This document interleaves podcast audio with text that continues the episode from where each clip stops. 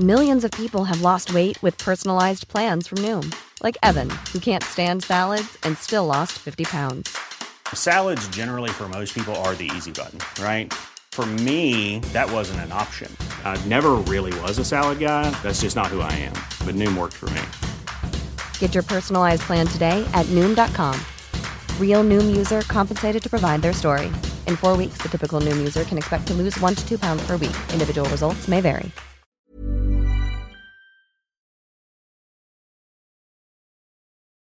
Programa está patrocinado por todos ustedes. Así que si quieren apoyar el podcast de Historia para Tontos, por favor los invitamos a entrar a patreon.com, diagonal Historia para Tontos, para que dejen su donativo y podamos comprarnos unos chicles, unas chelas y mejor equipo. los quiero. Bienvenidos a Historia para Tontos, el podcast número uno de historia en México y Latinoamérica, en el que pensamos que, si no te gusta la historia, es... Porque te lo enseñaron mal. Acompáñanos a Miateca en esta aventura en la que trataremos temas históricos de actualidad y cultura de una manera muy divertida y fácil para que todos puedan entenderla. Y recuerda que no hay historia si no hay un... ¡Eh! Comenzamos. ¿Cómo están? Ah, ahora tengo que ver a la cámara. ¿Qué tal? ¿Cómo están? Sí, Bienvenidos ya estamos grabando. a este su bonito podcast de Historia para Tontos. Que sí pueden ver, este no es el ático usual en mi casa en el que grabamos Historia para Tontos, sino hoy estamos en la Facultad de Derecho. Si pudieran ver detrás de nosotros, muy bonito está. Está muy chulo, la verdad. Me gustaría mostrarles el paisaje, pero la cámara no se puede mover. Así que confíen que estamos en la Facultad de Derecho, aquí en Ciudad Universitaria, Ciudad de México. Sí, si vieran lo que estemos viendo, hay muchísimas personas pasando por enfrente, haciéndome sentir mal porque nadie me pide fotos a mí, pero no se preocupen. Tranquilo, amigo. Es que, es que no eres guapo como yo, exacto, por eso, por eso. sí, sí, pero De no más nada, te no quites el preocupes. cubrebocas y jejo, mano. No, padrinos, se enamoran por eso. Por eso eh. soy anónimo, porque, porque si no, van a dejar de aprender historia y se van a concentrar en mi bella cara, cabrón. O sea, Total, totalmente. Totalmente, pero bueno, bienvenidos a este su bonito podcast de Historia para Tontos, en el que dos güeyes platicamos de historia para hacerlo un poquito más interesante. En la Así que dos es. güeyes desde la Facultad de Derecho platican de historia para hacerlo un poquito más interesante. Para que los siempre. abogados aprendan historia al fin. ¡Ojo!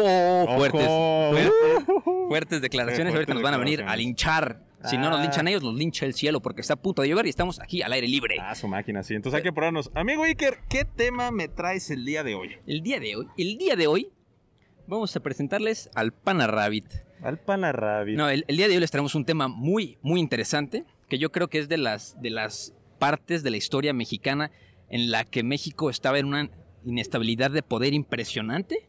O sea, no, yo No, no le veo ni pies ni cabeza en ese momento. Nah, está cabroncísimo, la neta es un momento bastante fundamental para la historia mexicana, pero es muy interesante, la neta. Es, ¿eh? es muy interesante. Es y, muy interesante. Y qué mejor, y qué mejor lugar para hablar de leyes que cambiaron a México que Claro. la Facultad de Derecho de la UNAM. Claro ¿no? que de sí. nuestra Ah, mira, bonita fue, alma fue mater. super ad hoc, porque ya saben que nosotros escogemos el podcast así como de que nos la estamos jalando y de repente es como, güey, como que después de este orgasmo me dieron ganas de hablar de las leyes de reforma.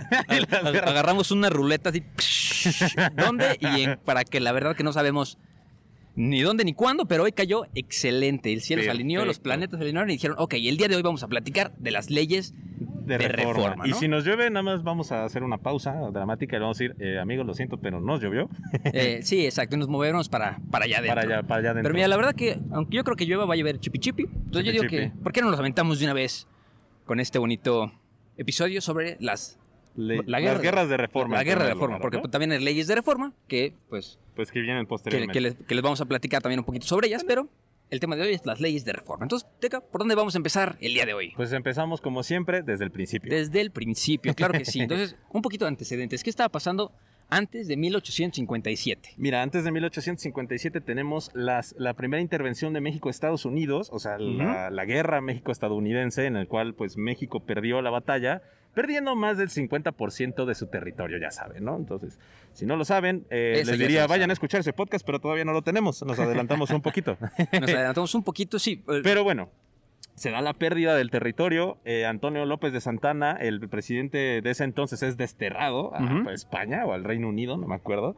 Es, es, eh, desterrado.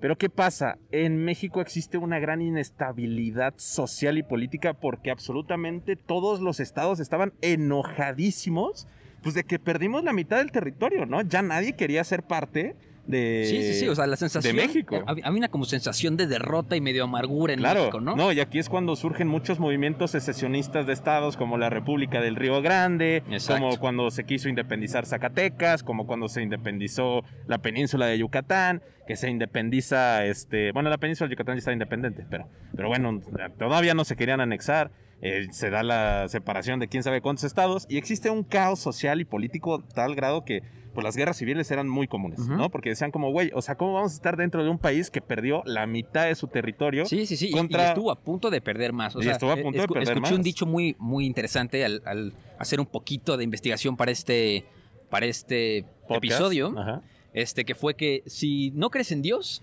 pregúntale a un mexicano. ¿No?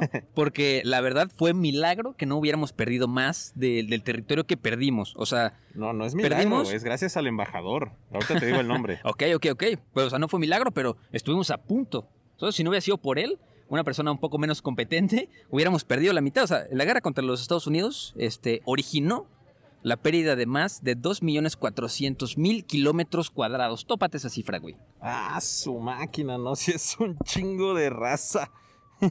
O sea, topa- tópate eso. O sea, está... O sea, Espérame. Te- voy- ahorita te voy a decir, estoy investigando el nombre de este cabrón que siempre se me olvida cómo se llama y es muy importante, güey. sí, pero bueno, un poquito también en los antecedentes, en lo que tú encuentras el nombre del susodicho. Lo de susodicho. Este, pues también inicia la recomposición de partidos políticos en 1848. ¿no? Ujú. Ya, Sí, Recordemos que, que las guerras de reforma van de 1857 a 1861, ¿no? Ah, ya me acordé. Nicholas Philtrist. Ok, Nicholas Nicholas Philtrist. Philtrist fue una persona que cuando se da la...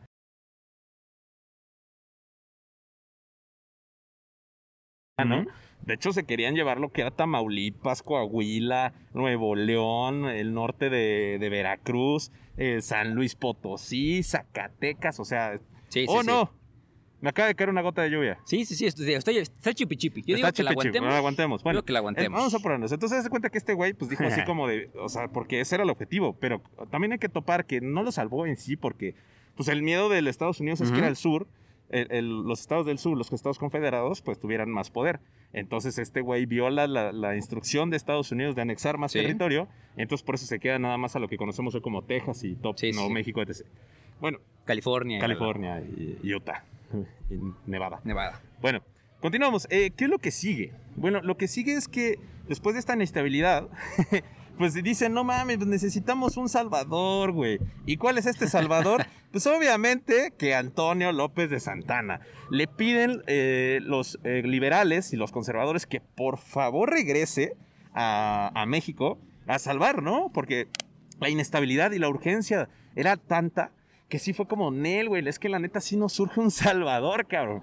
Y pues eh, como no, no, no se les ocurrió como otro güey, pues se regresa a Santana y es cuando Santana se convierte en un dictador total. Llegó, Sí, sí, llegó sí. muy heroico, eh, apacigua absolutamente todas las revueltas sociales y civiles, se anexa nuevamente la, la península de Yucatán, se regresa a Chiapas, todos los movimientos de, de secesionistas de todos los estados, tanto del norte como del centro, como del no- noroeste, se, se suprimen por la totalidad. Pero el güey entonces es cuando enloquece, ¿no? Es cuando enloquece, el cabrón empieza a, a poner impuestos. Sí, a lo loco. A lo loco. Es, es decir, impuestos a lo loco. Impuestos a las ventanas, a los Sí, perros, a todo. a lo pendejo. Aparte se autodenomina la Alteza Serenísima de México, chingada madre. O sea, imagínate, güey. O sea, se, se denomina, autodenomina la Alteza Serenísima y es como, ¿sabes qué, güey? Eh, quiero que me digan así. Quiero que me digan así. Y porque Call yo soy... me daddy, bitch. Call me Alteza Serenísima, daddy. Senpai. Llámate Kudasai. Senpai. Senpai Santana, call me. bueno, el punto es que después se da la venta de la mesilla Ujú. y se vende por 7 millones de pesos la mesilla. ¿No? La mesilla era un territorio del norte ahí por Sonora, se le vende a Estados Unidos. Esa es una vuelta de dos patas. Luego Sí, eh, sí, hablamos sí. muy bien porque Estados Unidos quería seguir anexando territorios mexicanos y se llegó al acuerdo de la venta de la mesilla. El pedo es que la venta de la mesilla fue una estupidez porque eh, se vendió creo que por 7 millones de pesos, les Ajá. dije. Y se utilizó la mayoría del dinero para construir una estatua a Santana que se puso en la Ciudad de México. Güey, no digas mamadas, güey. Yo quiero ese yo soy Leo y no soy tan egocentrista como ese cabrón. Pero bueno. 7 millones de dólares. 7 millones de dólares. No, de pesos, güey. Ah, de pesos. Ah, pues estos los pesos. Sí, 7 millones de pesos. Entonces, pues obviamente ya la gente empieza a decir como este cabrón está loco, ¿no? O sea, güey, ya se le fueron las cabras. Ya se le fueron este las cabrón. cabras. Sí, totalmente. Entonces, tanto conservadores como liberales eh, hacen el plan de Ayutla, eh, principalmente por los liberales, eh, hecho por Juan Álvarez e Ignacio Comonfort en contra de Santana. Se levantan en armas y eh, un año después de la venta de la mesilla, que no me acuerdo cuándo fue, este entra el, el ejército revolucionario a la Ciudad de México Ujú. y vuelven a exiliar a Santana, que ya fue su último Sí. exilio. O sea, ya después de ser presidente cinco veces, ya fue la última vez que se exilió. Entonces, ¿qué es lo que pasa después? Sube al poder Juan Álvarez como presidente interino, porque recordemos que el presidente era Santana, Mira, es en 1853. el total de la mesilla. 1853. Este, sube al poder este Juan Álvarez como presidente interino y Sí. posteriormente Ignacio Comonfort este, sube como ya presidente electo. Ignacio Comonfort en este entonces tenía ideales más liberales, no tan conservadores. Pero ¿qué es lo que pasa? Cuando se hace este eh, bipartidismo entre liberales y conservadores, ¿qué buscaban todos? O sea, eso es algo muy general. Sí, sí. Los dos buscaban que México fuera otra vez económicamente eh, sostenible, Ok. ¿no? Buscaban un gobierno electo Sí. buscaban este bueno la unificación de de cómo se llama la unificación del país Sí. y la creación de una constitución Sí. o sea güey neta Sí, digo, cada quien con sus cláusulas independientes. cláusulas independientes. Este, que los liberales eh, apostándole a la, a la separación de la iglesia y el Estado y todo ese tipo de cosas. Y los conservadores querían nada más seguir eh, pues la- la- las clases que estaban en el poder, que siguieran en el poder. ¿no? Exacto, Que eran la pero- permanencia de pero realmente sigue lo mismo pero qué es el- la gran diferencia Ujú. que los liberales dicen nosotros deberíamos eh, continuar con un modelo económico y político como el estadounidense Sí, sí, sí. Porque hasta ahorita, o sea, esos güeyes que nos partieron la madre han demostrado que van a ser Ujú. una potencia y si los imitamos, vamos a lograr lo mismo, ¿no? ¿Qué dicen los conservadores? No, güey. El modelo político y económico Sí. tiene que ser igual o similar al europeo. Eso es lo que empieza Que, que le daba su lugar a la iglesia dentro del poder. Exacto, que le daba, la- o sea, que inclusive la creación de un imperio no era tan Sí. alejado, o sea, un imperio, bueno, querían hacer casi casi una monarquía constituyente, y, pero pues justamente que no se diera esas separaciones de ecles- eh, iglesia, Eh, Estado. estado, ¿no? Pero pues obviamente ese, eso fue como, pues, eh, el principal dilema entre ellos dos. Entonces, ¿qué es lo que pasa? Pues se... eh, en 1857 se publica la Constitución de 1857. Exacto. Que por cierto, si ustedes son oaxaqueños, recuerden que... eh, ¿Cuándo es el, el día del cumpleaños de Benito Juárez? 21 de marzo. Recuerden que todos los 20... Ah, para los que no son oaxaqueños, recuerden que los 21 de marzo, todos los oaxaqueños ponemos nuestra constitución de 1857 al lado de nuestra imagen de Benito Juárez para que Benito Juárez nos lleve regalos. Así que, si ustedes quieren que les lleven regalos, el 21 de marzo pongan su constitución de 1957 Exacto. junto con sus eh, carta de regalos. Tiene que tener un separador en las leyes de reforma. Tienen que tener un separador en las leyes de reforma. Y si se saben la ley Lerdo, que ahorita vamos a hablar sobre eso, este, les traen cosas más vergas. Pero bueno. Ah, pero todo es Les traen borreguitos. Es- les traen borreguitos. Se achican a 1.36 de altura. bueno, ahí hablando de la ley Lerdo. eh, eh, los, los liberales empiezan a promulgar muchísimas eh, leyes Ujú. Que no, no les gustaron a los conservadores. Y esta, como ya la Sí. mencionamos, es la ley Lerdo de 1856 o la ley de desamortización de las fincas rústicas y urbanas de las corporaciones civiles y religiosas de México. Amén. Y para los que no son, eh, ¿cómo se llama? Académicos. Académicos. O sea, una ley en el que se le quitaban los bienes las- a las iglesias y corporaciones civiles. Sí, la, o sea, la na- nacionalización de bienes, ¿no? Expropiese. Es la expropiación de bienes, que por cierto, gracias a la ley Lerdo, eh, muchos bienes que eran de, eh, de poder de la iglesia y de organizaciones civiles pasaron a ser eh, parte de, ¿cómo se llaman estas madres, güey? El, este, de extranjeros, Sí. lo cual es el nacimiento de los latifundios. ¿Cómo se llaman estas madres? Extranjeros. Extranjeros. Así se llaman esas madres. Este, yo creo que vamos a hacer una breve pausa, Eh, mis pues estimados, sí, porque, sí, aquí se está viendo el sí, cielo negro. como que se ve que va a llover, así que ahorita nos vemos. Bye. Mm, Grabando. Regresamos con este Podcast ASMR. Así bien raro como está. Así tan raro. Si escuchan un poco más de ruidos que nos tuvimos que cambiar de localización ya que el señor Tlaloc no respetó nuestro trabajo. Sí, ya cayó el sereno y ya no se pudo. Pero bueno, continuamos. Alguien, alguien no clava un cuchillo aquí en la facultad. Sí, No caray. pueden hacer nada bien aquí. No hace nada bien. Pero ni modo. Bueno, la ley Lerdo, güey. Entonces nos quedamos en la ley Lerdo, o para los que son eh, académicos, que, que les gustan las cosas, es la ley de des- desamortización de las fincas rústicas y urbanas de las corporaciones civiles y religiosas en México. O sea, como ya les dije, que se les quitaban todos los bienes a la iglesia y corporaciones civiles. Ahora, eh, como, como mencioné, esta ley Lerdo dio apertura a los latifundios, que pues fue el principal motivo de la Revolución Mexicana en 1910. ¿Pero por qué? Porque todas estas eh, tierras que se les expropiaba a la iglesia y a, lo- a las corporaciones civiles eran vendidas usualmente a corporaciones extranjeras, a Sí. extranjeros porque eran los que tenían el dinero. Eso creó un gran problema y cre- creó el problema del latifundista y por eso el 60% del territorio mexicano en 1909 era propiedad de, pues, de extranjeros. Pero bueno, eh, las iglesias, como ya se les estaba quitando todas las propiedades que tenían que, y se le dio una separación mayor del Estado, eh, de- del Estado de la iglesia, la iglesia se enojó mucho. Y esto también enojó mucho a los conservadores que querían un sistema político similar al europeo, donde la iglesia estuviera muy cercana a- al Estado, ¿no? O sea, que tuvieran un vínculo totalmente directo. Entonces, eh, después de la, la publicación de la ley Lerdo que hizo enojar a muchos conservadores, en 1857 se, se promulga y se aprueba la constitución de 1857.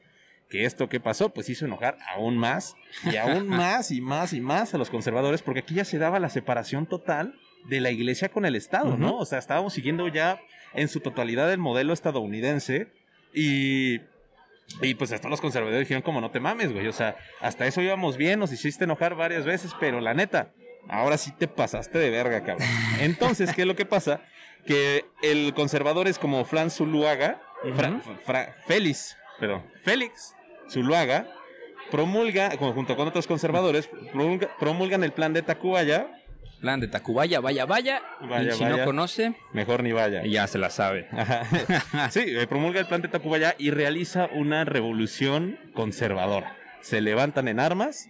Y, ah, y para ese entonces, se me olvidó decir, eh, este Ignacio Comonfort era el presidente de México. Constitucional, ¿no? Era un, ajá, y como les dije, Ignacio Comonfort era un constitucionalista liberal que, eh, pues en 1857 estaba muy a favor de, de la constitución, pero después eh, se cambia de bando el cabrón Sí. tras la, la revuelta de los, li- de los conservadores con el plan de Tacubaya, y en 1858 se une formalmente a los conservadores. un autogol. Se hizo un autogol. Una sí, no, no, de hecho se le dice que es un autogolpe. O sea, Autogolpe. Ignacio Comonfort se hace un autogolpe y no porque se puteara a sí mismo, sino porque pues tira su propio gobierno, ¿no? Sí, es sí, así sí. como yo era liberal, pero ahora me tiro mi gobierno y voy a ser conservador. Mira, ché- chécate este dato, güey. Antes, antes de que pasara esto, eh, Benito Juárez ya se la, ya se la solía, güey. Benito Juárez ya se la solía de que se iban a, a desmantelar los bandos. Y pues en ese momento la constitución del 57 decía que, bueno, eh, Benito Juárez era el segundo al mando, ¿no? Pero él Porque estaba... era el presidente de...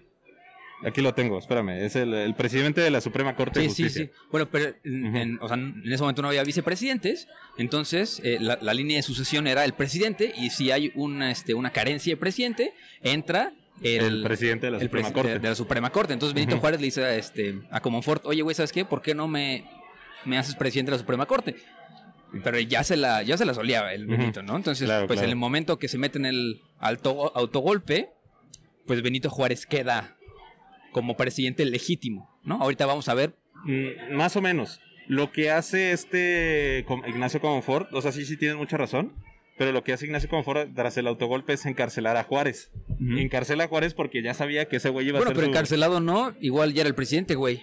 Encarcelado no ya era el presidente, por Sí. eso los liberales literalmente lo liberan de la cárcel. Sí, sí, sí. Y entonces Juárez, eh, bajo la constitución de 1857, se vuelve presidente de, de México. Como que presidente de- eh, constitucional. Ajá, el presidente constitucional. Bueno, este- Entonces, ¿qué es lo que pasa aquí? que existen dos presidentes. El presidente conservador con Ignacio Comonfort. Ah, bueno. No. Ah, no, espérame, nos estamos adelantando un Sí, sí, poquito, sí, güey. sí, sí. Ah, Entonces, hagan de cuenta que cuando sube Ignacio Comonfort a- al poder ya como un conservador, los liberales se levantan en armas. Sí. Se levantan en armas los liberales, derrotan al ejército conservador y tras la derrota del ejército conservador sale de- del país este Ignacio Comonfort, es exiliado. Es exilia del país, creo que se va a Inglaterra, como todos los presidentes exiliados en México. Vaya a echarse unas, unas, unas pints, unos pints Unos pints. con Santana. Con sus brothers. Los liberales liberan a Benito Juárez. Y como Benito Juárez, como dijiste, güey, era el, el- el jefe de la Sí. Suprema Corte, se vuelve el presidente eh, constitucional, ¿no? O sea, constitucionalmente y legalmente hablando, Juárez Sí, era el presidente. Pero, ¿qué pasa? Los conservadores entonces eligen a un nuevo presidente, el cual era Miguel Miramón. Miguel Miramón se elige presidente por parte de los conservadores, entonces ya en este momento es cuando estallan las guerras de reforma. Sí, ahí empieza. Ahí empieza. Bienvenidos al podcast de Historia para Ah, Tontos. Bienvenidos a las guerras de reforma. ¿Cómo Bienvenidos a las guerras de reforma. Entonces, Hiring for your small business? If you're not looking for professionals on LinkedIn, you're looking in the wrong place. That's like looking for your car keys in a fish tank. LinkedIn helps you hire professionals you can't find anywhere else, even those who aren't actively searching for a new job but might be open to the perfect role. In a given month, over 70% of LinkedIn users don't even visit other leading job sites. So start looking in the right place. With LinkedIn, you can hire professionals like a professional. Post your free job on linkedin.com/people slash people today. Este Ignacio, digo, este Miguel Miramón planta su gobierno en lo que es la Ciudad de México, que el gobierno conservador estaba en la Ciudad de México y todo el centro de México, mientras que este Benito Juárez, su gobierno se encontraba en dos puntos, en Veracruz y en Guanajuato. Ok. Entonces empiezan las guerras de reforma. Este, aquí es una matazón increíble, muere muchísima gente, pero pasa algo muy curioso. No hay dinero. Sí, no, no había No nada, había dinero. Entonces- estos datos. Les voy, a poner, les voy a pintar el panorama de cómo estaba México en ese entonces, ¿no? México tenía nada más 8 millones de habitantes. Ujú. Tómate este pedo. También era- eran poquitos. Hay más ¿no? gente en Iztapalapa ahorita. es neta, güey. Tenía 2 millones de kilómetros cuadrados, una esperanza de vida de 24 años. A la verga. Tómate ese pedo. Bajísima densidad de población, obviamente, porque tenemos bien poquitos. Y pues mal distribuida también. ¿no? O sea, en el norte no había nadie, Nadie. ¿no? Las enfermedades como la pulmonía de la sierra, eh, la fiebre amarilla y el paludismo, o sea, la malaria, este, estaba, estaban azotando la población por temporadas, ¿no? Había grandes desigualdades sociales y, este, pues dice que había un clero, este, aquí le pone como un clero traidor.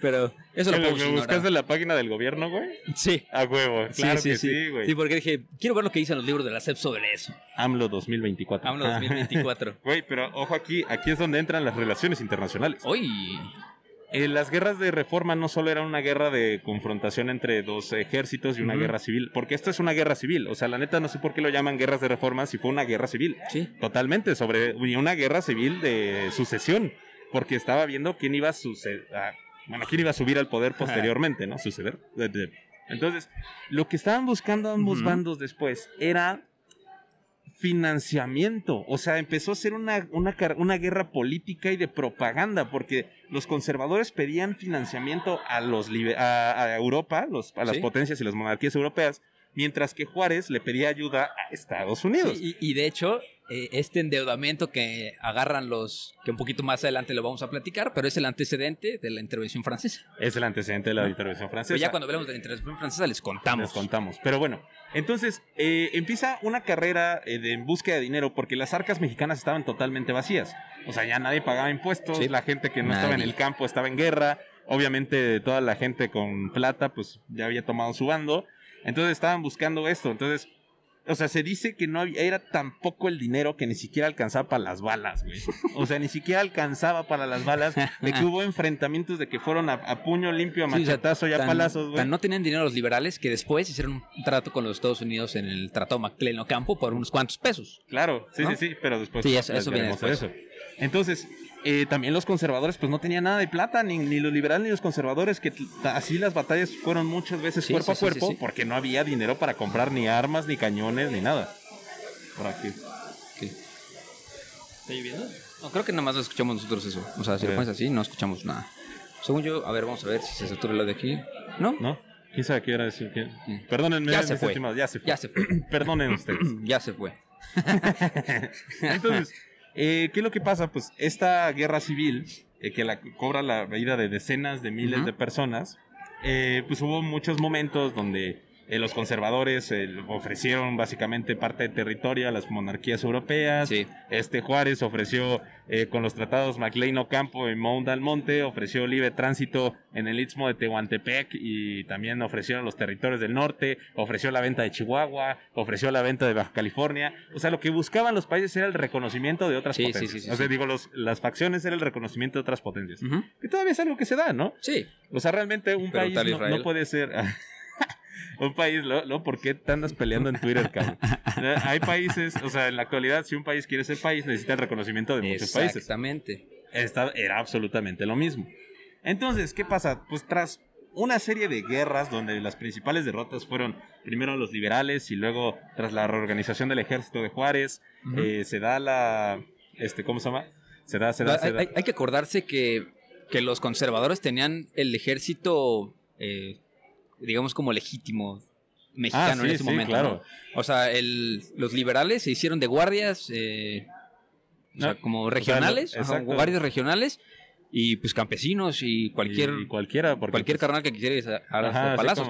Y, y los conservadores tenían la ventaja de que ellos tenían al, al ejército oficial. Sí, ¿no? totalmente. Entonces, ellos, obviamente, su ventaja militar era muy era superior. muy grande. ¿no? ¿no? y aparte ellos tenían el financiamiento de las potencias europeas, ¿no? Porque eh, pues ellos les prometieron cumplir en gran medida. Sí, sí, es, sí. pues, Y por eso es tan famoso Miguel Miramón, que fue uno de los comandantes más importantes del- de los conservadores. No, Miguel Miramón era un crack.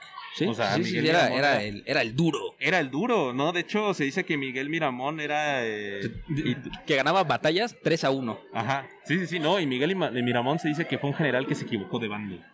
Sí. Sí, se dice, pero No, pues ya, también- ya llegaremos ahí Sí, cuando, sí. cuando hablemos de Maximiliano de Habsburgo porque es muy importante. Sí, Pero también. bueno, Bueno, date, Este, tras pues, un montón de cosas y desmadre y batallas que pues, no podemos obviamente como estar diciendo batalla por batalla, batalla por batalla, porque fueron cientos literalmente. Ajá. Juárez derrota a los conservadores en 1861. Ok. Finalmente entra a la Ciudad de México y expulsa al gobierno conservador eh, al fin. Al, ¿no? fin. Al fin. Ya se fue. Ya se ya fue. se fue. Perdonen ustedes. Y retoma el poder por tercera vez como presidente. Sí, porque, sí. ojo, fue presidente Ojo. interino. Sí. Después de ser presidente interino, fue presidente eh, electo para los este para enfrentar a los conservadores. Sí. Y tras la derrota de los conservadores, se elige otra vez como presidente. Pero la neta, pendejo, no era. Así, no. Porque aparte pues, su excusa de que no, es que yo no era el presidente tan legítimo. O sea, sí era, pero como O que sea, no. Sí era, pero no era al Pero, mismo ajá. tiempo. Entonces, saca a los conservadores, se elige presidente y crea las famosísimas y ya conocidas Leyes de reforma. Claro que sí. A lo que truje Chencha, A ¿no? lo que truje Chencho. Así que por favor, Iker, ayúdanos con las leyes de reforma. Tú Ok. que eres bueno para, para Bueno, las, leyes. las leyes de reforma, ¿cuántas? ¿Y cuáles fueron las leyes de reforma? Ahora sí, necesito el key de todos los abogados alrededor mío. Por favor, todos los abogados, levanten las manos. Exacto, para hacerle genkidama. Pero bueno, entonces al principio las leyes de reforma eran tres, ¿no? La ley Juárez, la ley Lerdo y la ley Iglesias, ¿no? Uf. Entonces la ley Juárez Ajá. es la ley sobre la administración de justicia orgánica de los tribunales de la nación, del distrito y territorios, también conocida como la ley Juárez, y la promulgó el 23 de noviembre del 55, ojo, 1855. Ujú. Este, pues en esta se restringía el poder de los tribunales, eh, tanto eclesiásticos como militares, A intervenir solo en sus propios asuntos. O sea, digamos que eso es la separación de la iglesia y el Estado. En pocas Estado. palabras, Sí, se da separación la- de la iglesia y el Estado. Sí, se da, ¿no? le da como, ¿sabes qué? Algo muy importante, le da una- un actor jurídico. Sí. Se, se crea la jurisprudencia en México. No, no sé, no soy abogado, perdónenme, aquí la Facultad de Derecho. No, no sé, algo así, le da como un valor jurídico ya al Estado mexicano. Ok, E- Eso es lo que es lo principal de la ley Juárez. O sea, le da un valor jurídico ya ok, sí, sí, sí. al Estado, Ok. independiente. Ah. Ok. Luego, Perdón la- si me equivoqué con jurisprudencia, la- no sé qué significa eso. Perdón, no soy académico. hace mucho que crece. Pero no estoy, no estoy titulado. Bueno, la segunda ley es la ley Lerdo, que fue publicada en 1856, que ya se la contoteca de la desamortización de fincas rústicas y la la la. que digamos que lo que dice es la nacionalización de los bienes de la iglesia, ¿no? Sí, sí, sí. Expropiese. Sí, la expropiación de todo, o sea, así como, "Mm, esa iglesia tiene oro, quítasela. Básicamente. Quítasela. Esa fue la ley Lerdo y la la ley. Iglesias, que fue en 1857, que fue una ley sobre este, obenciones parroquiales, también recordada como ley Iglesias, que fue en el 11 de abril, y en esta se prohibían los cobros obligatorios a la gente pobre por servicios parroquiales como bautismos, bodas, actos funerarios, etcétera. Ah, y también se promulgan la- las actas de matrimonio. Sí, se hace, Ajá. se hace- bueno, se hace la ley del registro civil, Ajá, la ley de registro la civil. ley de libertad de cultos, la ley de extinción de las comunidades religiosas, que digamos que esto es como el antecedente de, pues gracias a estas leyes tenemos testigos de Jehová, tenemos una diversidad religiosa Sí, que, sí. que- O sea, que cualquier podía profesar su religión libremente en este país. exacto. que no Entonces, sea en, la- en los, en los lugares públicos. sí, entonces bueno, en resumen, ¿cuáles, cuáles fueron los propósitos de las leyes de reforma? Entre otros fue la separación de la iglesia y el Estado, la nacionalización de los bienes del clero, Ujú, la extinción de las corporaciones eclesiásticas, la secularización de los cementerios y fiestas públicas, también importante, Ok, sí, claro. y la promulgación de la libertad de culto. Entonces digamos A que bastante liberal, ¿no? Es que imagínate, cabrón. O sea, antes si querías. Y muy Si nacías, tenías que pagar para ser registrado, para ser bautizado, para la confirmación. No sé qué otra cosa sigue. Eh, luego, si te querías casar, tenías que pagar. Si te querías morir, tenías que pagar. Bueno, ahora también se tiene, o sea, también Sí, pero- hoy en día tienes que pagar todo, pero no a la iglesia. Pero no a la iglesia, pagas se lo pagas al Estado. ¿no? ¿no? Y yo creo que es mucho menos, güey, de lo que era antes. Sí, totalmente. Así, verga, ya no puedo enterrar a mi papá por- porque. porque, no aparte, güey, antes, y, y esto terminó hace, hace poco, güey. Yo, yo, mis abuelitos me cuentan que hubo épocas en las que su cédula de, o sea, como su acta de nacimiento era su fe de bautizo, güey. Órale, O sea, que también funcionaba como documento oficial la fe de bautizo. órale, eso no sabía. Sí, sí, también de que, oye, pues sabes que iba gente, campesinos, a registrarse para cualquier trámite o cualquier cosa y daban su, su fe de bautizo como, como cédula de identidad, güey. Perfecto. Oye, qué cagado, no sabía. Chino, yo tampoco sabía hasta que mi abuelito me dijo, oye, Oye, no, y bueno, por último, las leyes de reforma es un liberalismo político. Eso es algo muy importante porque se da la adecuación del sistema capitalista en México. Así es, amigos. Benito Juárez era capitalista porque ese güey quería seguir el modelo económico de Estados Unidos y imitó el modelo económico de, lo- de los civiles como ellos estaban en Estados Unidos. O sea, que un civil podía tener un putero de propiedades, Sí. pero con el que le pagan impuestos al Estado. no- No, a Exactamente. la iglesia. Entonces, es la adecuación totalmente del sistema capitalista en México, porque entonces ya con la separación del Estado, o sea, ya no, ya no estaban per- permitidos tener reyes, emperadores, o sea, supone que también hay una cuestión acá democrática, pero es un sistema totalmente capitalista. Entonces, a partir Órale. de 1861 y, la y las leyes de reforma y la constitución de 1857, somos capitalistas. ¿sí? ¿Escuchaste el truenote o no? No, no lo escuché. Ah, bueno, ojalá lo escuchen los pages. Se, se escuchó duro. Bueno, y bueno, por último, eh, güey, se da, bueno, bajo la teoría, Sí. esto se le llama liberalismo político. Ok. Y bueno, ¿qué es lo que pasa? Tras la promulgación de las leyes de reforma, eh, la adecuación, bueno, la, el planteamiento, no cómo se dice, de que ya se estableció totalmente y concretamente la Constitución de 1857, por eso... Eh, La ratificación. La ratificación total Ajá. de la Constitución de 1857, por eso tienes que poner tu Ah, ya. Constitución de 1857 al lado de Sí, sí, sí. tu cuadro de Benito Juárez para que Y Juárez voltearlo, te ponerlo de cabeza. regalos. Ponerlo de cabeza para que te dé buena suerte. si le pones una iglesia quemada, te trae el doble. trae No, si, si- si le pones dinero que te robaste de la, de la cooperacha que hacen en la iglesia. si dices, yo fui jefe de grupo tres veces en un semestre. Ah, perro. bueno, tras la derrota, los conservadores, los principales líderes conservadores como Miguel Miramón, huyen, ¿cómo decir a Miguel Miramón? Bueno, no sé, huyen a, a Europa y este y empiezan a hacer una planeación para recuperar el poder. Pero ¿qué es lo que pasa?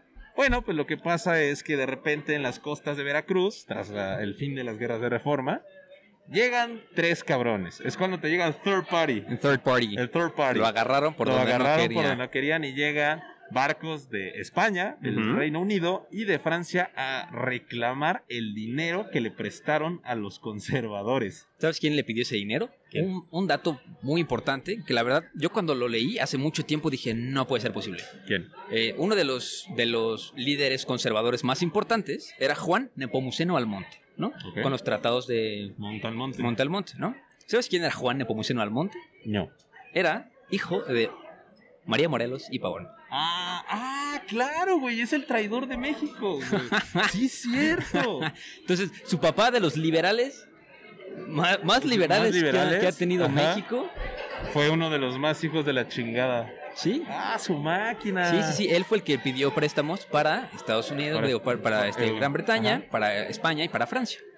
A huevo. Sí, entonces justamente pues llega este llegan estas tres potencias Ajá. europeas al- este, a los puertos de Veracruz y les dicen así como de, pues, ¿sabes qué, güey?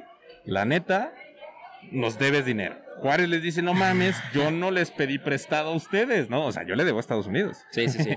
Pero ustedes no le pidieron prestado y de hecho me están cobrando de más porque es dinero que viene directamente, o sea, que les pidieron los conservadores, que es un país que, bueno, es una facción que ya no existe en México. Entonces ya también los, las potencias europeas dicen como ese no es mi pedo. Sí, O sea, la porque aparte neta- para los conservadores fue súper bueno, así de que, güey, tengo un chingo de deuda, pues ¿sabes qué? Eh, Juárez, eh, eh, te toca, las traes, ¿no? Ajá, sí, más o menos.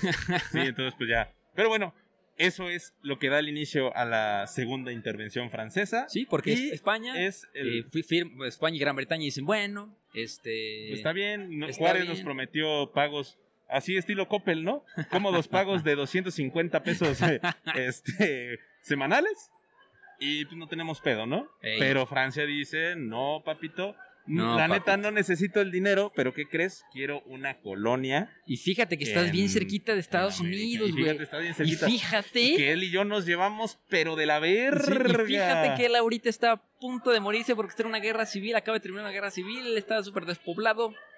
El retumbar de Eren Yeager le acaba de llegar.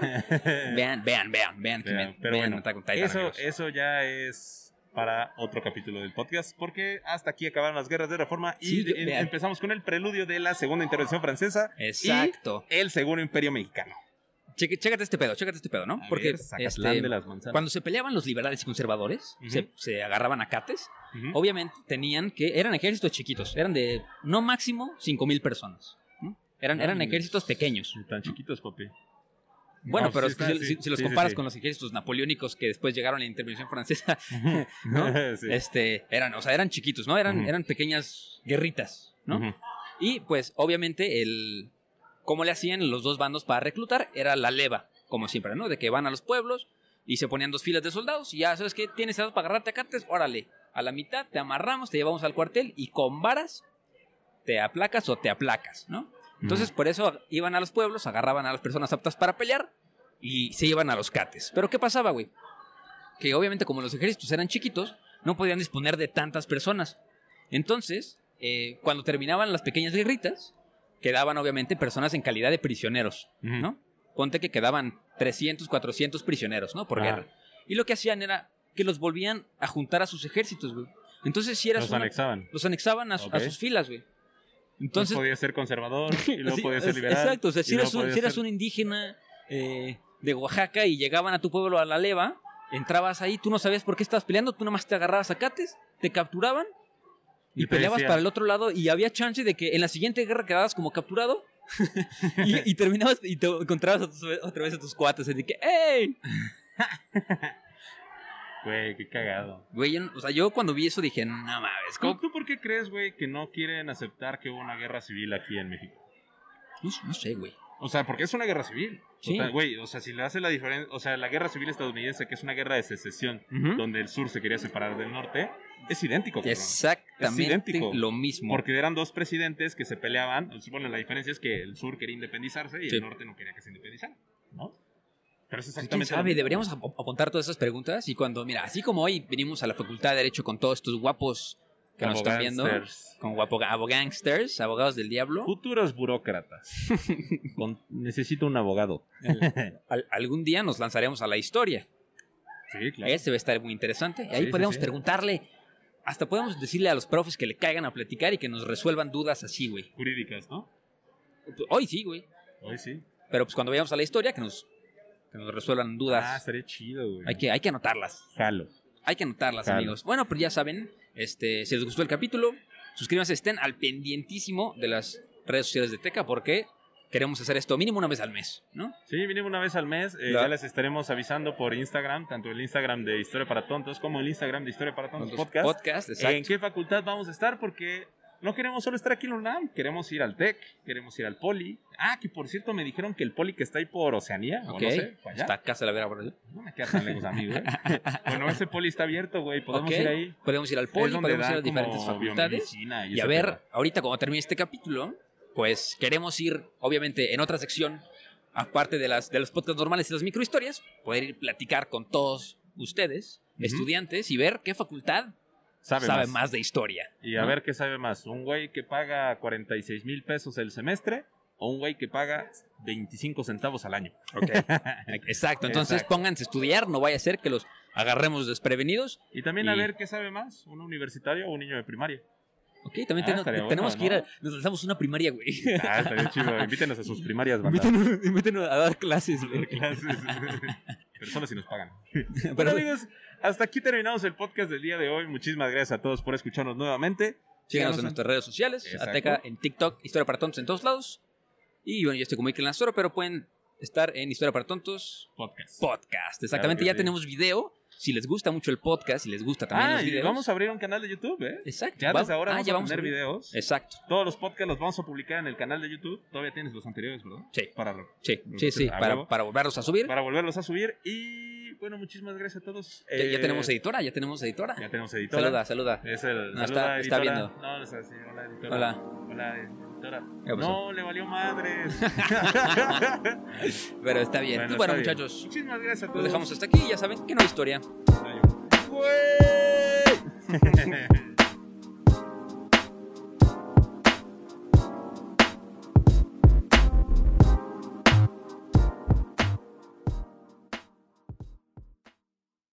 Pero está bien. Bueno, y bueno, bien. muchachos, Muchísimas gracias a lo todos. dejamos hasta aquí. Hey, folks, I'm Mark Marin from the WTF Podcast, and this episode is brought to you by Kleenex Ultra Soft Tissues, your ally to help tackle your allergy symptoms this season. I love the change of seasons, but nobody loves pollen and all those other things floating in the air that make you sneeze during this nice weather. Kleenex Ultra Soft Tissues are hypoallergenic and allergist approved, so fight back against watery eyes and runny noses without worrying about irritating your skin. For this allergy season, grab Kleenex and face allergies head on.